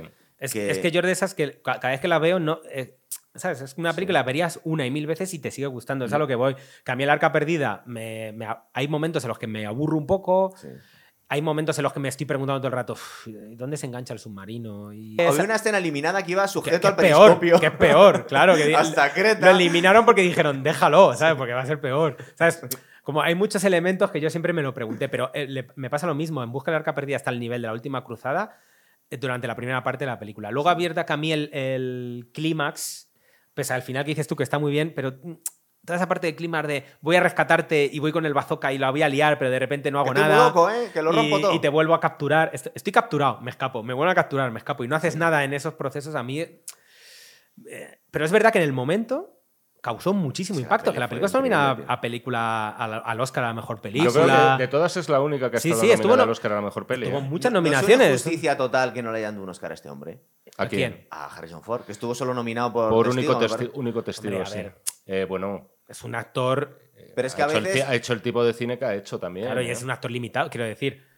De hecho, hablabas antes del cuerpo, que es una cosa que yo siempre he dicho. Yo creo siempre que ha debido tener siempre una genética, que siempre dices que agradecida la genética de. Harrison Ford, pero yo creo que ha sido también un poco su, su jaula de oro, porque nunca le has visto ningún cambio físico. Un actor con su trayectoria no ha engordado nunca para un personaje, Sí, no ha cambiado su aspecto, siempre ha sido el mismo. Yo creo que es que Hasta Stallone ¿No? se puso gordo, por lo menos por no, pero cua- o sea, cualquier actor con mucha trayectoria le mola eso. de ¿Vistes, no- las cosas que hace Hollywood últimamente? Y me estoy refiriendo más bien a los Oscar.